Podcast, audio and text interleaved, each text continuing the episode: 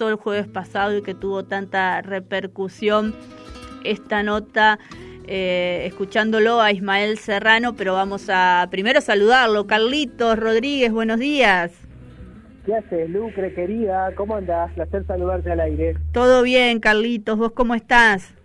Bien, bien, muy bien, con frío, como todo el mundo. sí, ¿no? La, la, mañana aquí en Concordia, en la región de Salto Grande, el sol que no se decide a terminar de salir, pero bueno, vamos que vamos. Sí, totalmente, pero bueno, vos nos traes algo que es como para escucharlo y, y, primero te agradezco por el saludo que pasamos el día viernes de Ismael para, para mí, para Laura, que era su cumpleaños, bueno, también de rebote ligué yo el saludito de Ismael Serrano, así que te lo agradezco, ya lo había hecho Laura eh, por privado, te agradezco porque somos dos fanáticas de Ismael Serrano, como muchos aquí en Concordia, como muchos aquí en la región, ¿no? Sí, sí, sí, este, él estuvo, si bien dijo que no correspondía, que no procede, de modo irónico, no tuvo ni un drama, al contrario, la, encantado él de, compartir la charla y de, saludarlas ahí también. Así que si te parece, sin más, vamos ya a escuchar la, segunda parte del episodio definitivo de estas conversas galácticas con Ismael Serrano.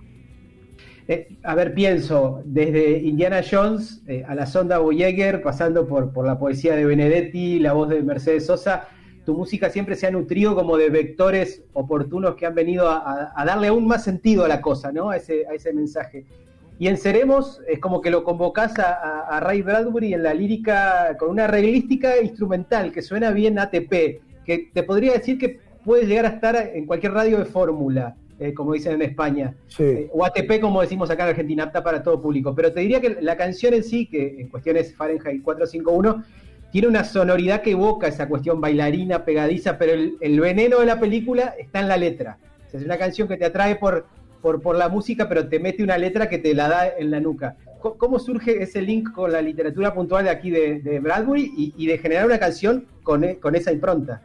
Bueno, tal cual lo has dicho, es intencionado. A mí siempre me ha hecho gracia, como lo, hice también en La Llamada, en la canción de La Llamada, y lo hago ahora en Fahrenheit 451. Me gusta mucho eh, coger canciones, eh, ritmos eh, que tienen que ver además con la celebración, en este caso la cumbia, darles ese, ese, ese envoltorio que tiene que ver casi de radiofórmula convencional, por así decirlo, pero incorporar una letra que contraste con una letra con un contenido, con un contenido duro, político y que tiene que ver con la, con la sociedad. O sea, me, me gusta buscar ese contraste, es como eh, como una, como bien dice, una canción envenenada, por así decirlo, ¿no? Con ese envoltorio de Radio Fórmula, pero con un mensaje eh, bueno, que va, que va en una dirección muy concreta, ¿no? Es, es algo que me divierte, es como una suerte de gamberrismo musical que me parece, me parece saludable. Y me parecía, y, fíjate, la canción surge de una frase que leí de Ray Bradbury, que no sé si es cierta, pero es muy bonita, vamos, es desoladora, pero me parecía acertada, que él venía a decir algo así como que al final, con el tiempo, descubrimos que no hacía falta quemar los libros. Mm. Para que no se leyera, no tanto para que no se leyeran quizá, porque se siguen leyendo, no tanto como nos gustaría, sino para en la construcción de esa posverdad que en el libro construyen, quemando libros y, haciendo que la sociedad sea cada vez más acrítica y desmemoriada, y que a día de hoy yo creo que, que se consigue sin la necesidad de quemar libros, sino a través del el incendio en las redes sociales luego un paralelismo entre las llamas de aquellas hogueras hechas con libros y las hogueras que se pueden ver en las redes sociales provocadas por bulos, por, historias, por, esa superficialidad también que nos impide reflexionar en profundidad, que también nos hace de alguna manera acríticos y, y, que, construye una posverdad que, se desvía un poco de, la realidad, porque es una posverdad que complaciente un poco con, los poderosos, por así decirlo. Entonces, eh, y me apetecía, como bien digo, hacer ese, ejercicio de gamberrismo musical para, darle un envoltorio eh, reluciente, lleno de oropel, eh, que podría sonar una radio fórmula, pero que nunca sonará. no, no puedo dejar de preguntarte por, por la, Madrid, la Madrid del presente, ¿no? Con, las derechas tan al, frente de todo, con, tantas tensiones políticas que, que, subyacen ahí todo el tiempo. ¿Cómo la van llevando? Bueno, Madrid es difícil. Yo creo que la realidad a día de hoy es líquida y volátil. Es muy difícil. Por eso cualquier predicción que se haga, no solo en Madrid, sino con respecto al futuro del planeta, del país, de, no, es difícil, es difícil. Mm. Eh, y Madrid está en ese, en ese punto tan volátil que era impredecible lo que iba a ocurrir y, que es difícil de explicar. Yo creo que hay, un, por, un lado hay una coyuntura que atraviesa todo, que es la pandemia, y sobre todo hay algo que atraviesa todo, que es el cansancio pandémico. Eh, un cansancio que nos lleva incluso a creer, a, hacer un ejercicio de voluntad eh, para creer las mentiras de quienes nos dicen esto termina cuando yo gobierne, hacemos como si no hubiera pandemia. Date cuenta que se da la paradoja de que de repente la izquierda en Madrid se convierte en la defensora de la ley y el orden. Eh, y la derecha es, es la rebeldía, es la representante de la rebeldía. La rebeldía ante el sentido común y ante, bueno, a lo que entendíamos como sentido común, porque ahora el sentido común ha cambiado y ante lo que ante lo que eran las recomendaciones sanitarias, o sea, es decir, mm. vamos a desoír las recomendaciones sanitarias. Además, en esa falsa dicotomía de la economía o la salud, ellos dicen, no, no, la economía porque y son dicotomías, planteando dicotomías falsas, bueno, tan es así que la campaña está basada en comunismo o libertad.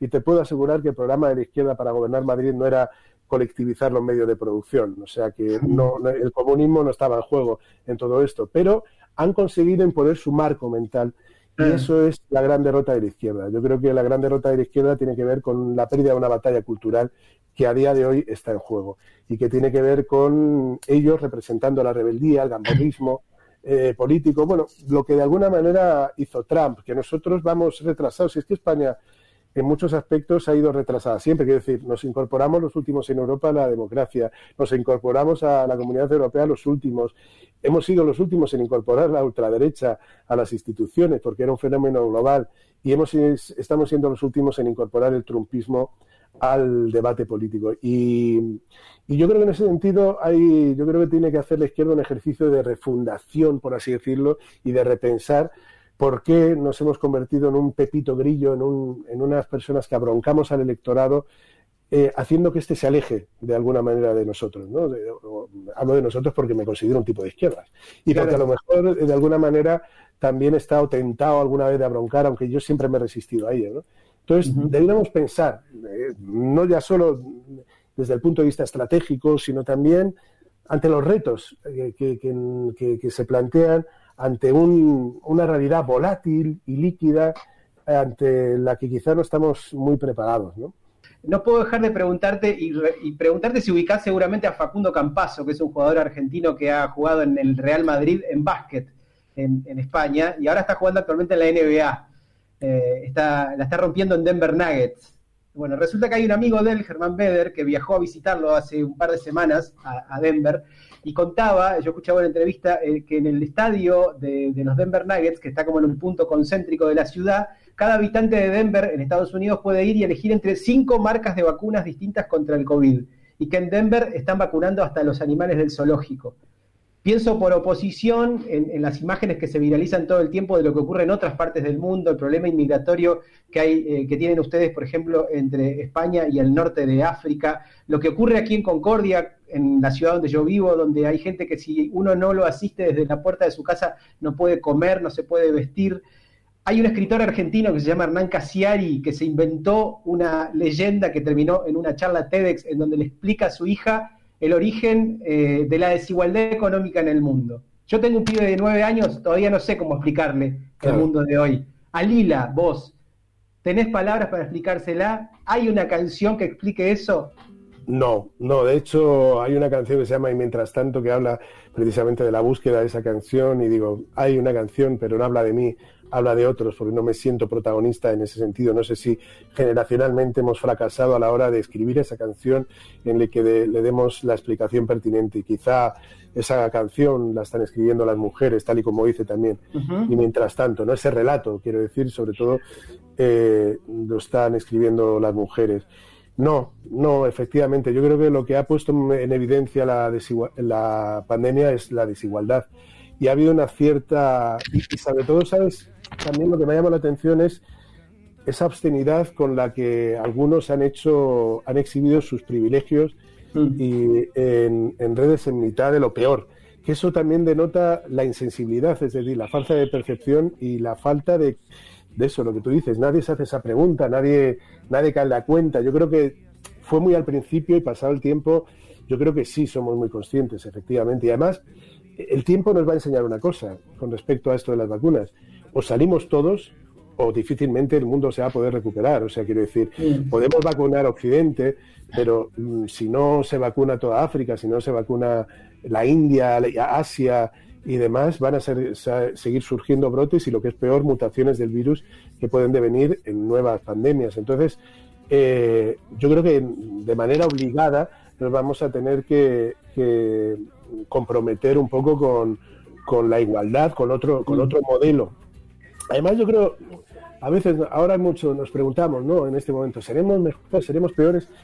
Y yo creo que esto, estamos tan, es tan próxima a la real, bueno, es que no hemos salido de ella, no hemos salido de la, mm. pandemia, con lo cual es difícil saber, saber qué, qué, qué, qué, enseñanza nos va a dejar y de qué manera va a cambiar el paradigma y nuestra concepción del mundo.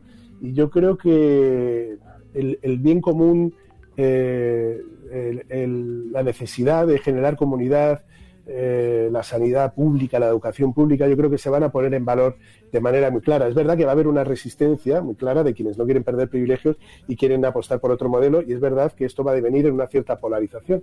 Pero habrá, que ver la ciudadanía en términos generales qué es lo que, lo que quiere. Yo no tampoco me voy a poner en plan optimista, ¿no? No sé si nos va a hacer mejores, pero tampoco tengo tantos motivos para ponerme en el lado pesimista, quiero decir, porque esto ha sacado lo, peor de nosotros en muchos aspectos, pero también lo mejor. Eh, ha habido actos de heroicidad en los que se ha demostrado que la gente es capaz de responder. ¿no? La comunidad ha sido, cuando, cuando el Estado ha, fallado, eh, ante el desamparo, la comunidad se ha organizado. El pueblo salva al pueblo. Aquí ha habido barrios que han hecho bancos de comida para los que no tenían, han, ayudado a los vecinos, a los más mayores. Entonces, bueno, ya, ya, ya veremos qué, qué, podemos hacer. A mí lo que sí me llama la atención, y perdona que me enrolle, es cómo eh, ahora señalan eh, los déficits del Estado, que los tienen, en el caso de Argentina son evidentes, que no ha habido un compromiso claro, no ha habido un compromiso consensuado y claro a, lo largo de los años por generar un estado del bienestar. Eh, pero me, me, llama la atención aquellos que señalan los déficits del Estado de aquellos que precisamente en lo que han hecho toda su vida ha sido torpedearlo, eh, torpedear su construcción. Es decir, gente que jamás ha querido contribuir a la construcción de un estado del bienestar, de, lo público, de repente se quejan del desamparo. Es decir, de que el Estado, de que el, Estado no dé los servicios públicos que ellos jamás han querido construir y contribuir, eh, jamás han querido contribuir a construirlo. Entonces, eso es lo que me llama la atención, un una cierta deslealtad por parte de gente que ojalá resulte que haya caído en la cuenta a día de hoy de que hay que cuidar el Estado, cuidar las instituciones y cuidar las instituciones públicas, la educación pública, la sanidad pública, para que en momentos como este de vulnerabilidad, de desamparo, pues nos ayuden y, nos hagan más, eh, eh, más llevadera, más llevadera la, tragedia, ¿no? O ella. Total. Ismael, ya en el cierre y, liberándote en, nuestro caso, te cuento brevemente que tengo dos compañeras en la radio que son eh, Lucrecia y Laura, que de ninguna manera me pidieron que les mandes un saludo y sobre todo Laura que es su cumpleaños mañana. Así que si, contamos con eso, yo de ninguna manera me atrevo a pedírtelo el saludo para Lucrecia y Laura y especialmente para Laura que es el cumpleaños. No, no procede. Mandarle a Laura una felicitación por su cumpleaños, que cumplan muchos más y que yo pueda verlo y que ojalá uh, eh, lo veamos pronto juntos. No procede que yo la felicite ni que, ni que salude a, a Lucrecia, me has dicho, ¿no? A Lucrecia tampoco, ¿no? No, Lucrecia no. Lucrecia. Menos todavía. Hola, hola Lucrecia, un beso. Ismael, querido, eh, la verdad que un placer, de verdad. Gracias por atendernos ahí desde los paraísos desiertos de, de Madrid y hasta la vuelta, viajero. Bueno, muchas gracias. Gracias por la atención. Cuidad mucho, mucho ánimo la recta final es difícil, pero y es fácil decirlo y no tanto hacerlo, pero ánimo, mucho ánimo.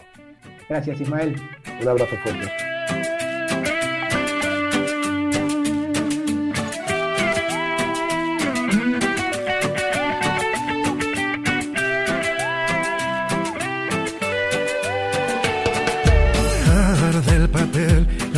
Sale de la pantalla y los bomberos saludan desde el televisor en la pared. Bailan las sombras, vuelan pavesas, un nuevo drama para animar la programación. Qué lindo, qué lindo, Carlitos. eh, qué lindo es escuchar la música de Ismael y qué lindo es escucharlo a él con sus opiniones, tan comprometido con lo que pasa, ¿no? Eh, hablando de la pandemia, de la vacunación y las desigualdades en generales, digo, qué lindo eso, ¿no?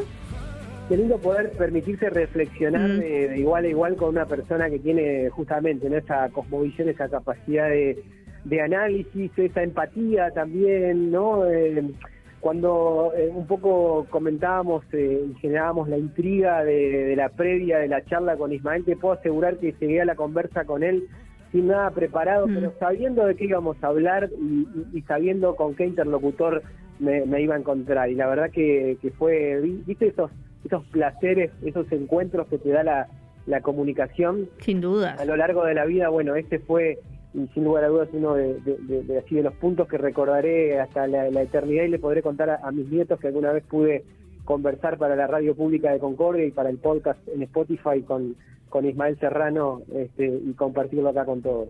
Justamente eso te iba a preguntar, eh, Carlitos, ¿qué, qué te dejó esta charla con Ismael? ¿Qué sacás vos? Mirá, me- primero que todo me deja una profunda emoción eh, ratificar todo lo que yo pienso respecto de, de Mm. su laburo, de su capacidad eh, de estar eh, todo el tiempo pensando cosas nuevas vinculadas con, con, con la sensibilidad, básicamente, porque es un tipo que nosotros lo conocemos desde su rol de, de cantautor, pero Mm. también es, es un tipo comprometido con un montón de ONG vinculadas con, con los derechos humanos, ha apoyado permanentemente las movidas eh, latinoamericanas y latinoamericanistas. Tiene una editorial eh, en donde publica, donde edita libros. Tiene un proyecto de música infantil Mm. con su mujer, con Jimena Ruiz Echazú. Eh, y nada, la verdad que me deja eso, me deja una gran satisfacción el hecho de haber compartido casi media hora de, de conversación con él y también me quedé con la sensación de que él tenía ganas de continuar la charla y que si yo hubiera seguido un poco más hubiéramos seguido, pero Seguía. te cuento, es una intimidad. Eh, teníamos un tiempo pactado de 15 minutos por la por la prensa de la discográfica, digamos, porque así como me atendió a mí eh, charlamos con él y grabamos esto, había una agenda Claro. cargada de medios de todo el mundo que también estaban en la vuelta. Eh, y se terminó extendiendo, que ya te digo, casi media hora hora. de charla que salió la mitad la semana pasada y la mitad está sin ningún tipo de edición. O sea, lo que conversamos es este lo que lo que salió al aire. Y la verdad que muy muy muy feliz por por todo eso aparte por cómo él se brindó. Sí. Eh, y después me, me- digo corresponde que lo cuente porque porque es, es una alegría una frutillita de postre al final que cuando cortamos la grabación me dijo que le había encantado la la conversación y poder hablar de, de esos temas. Quedó me dijo que quedó, quedó muy guay la conversación. Esa fue la palabra que la, la palabra que utilizó. Total. Totalmente, y eso es lo que se transmitió también en, entre- en esta entrevista y nos llegó a todos. Eso, esa, esa, esa manera de darse con vos, Carlitos, y con, con Ismael. Así que nosotras, agradecidas por traernos, como decís vos, a Ismael Serrano a la radio pública. Y bueno, después de esto, yo sé, Carlitos, que nos vas a sorprender con muchas cosas más, digo, pero es un punto importante, digo, haber charlado con Ismael y sobre todo también el saludo que al final lo repetíamos, que lo habíamos escuchado la semana anterior cuando justamente fue el cumpleaños de, de Laura. Así que bueno, pero hay mucho más por, por hablar, por conocer, por aprender en tus columnas, Carlitos, de los jueves. Y sabés que es lo mejor de todo, que no tengo ni idea de cuál es el tema de la semana que viene. Bien, Así bien. que, Está muy bien. Está muy bien. Muchas gracias, Carlitos.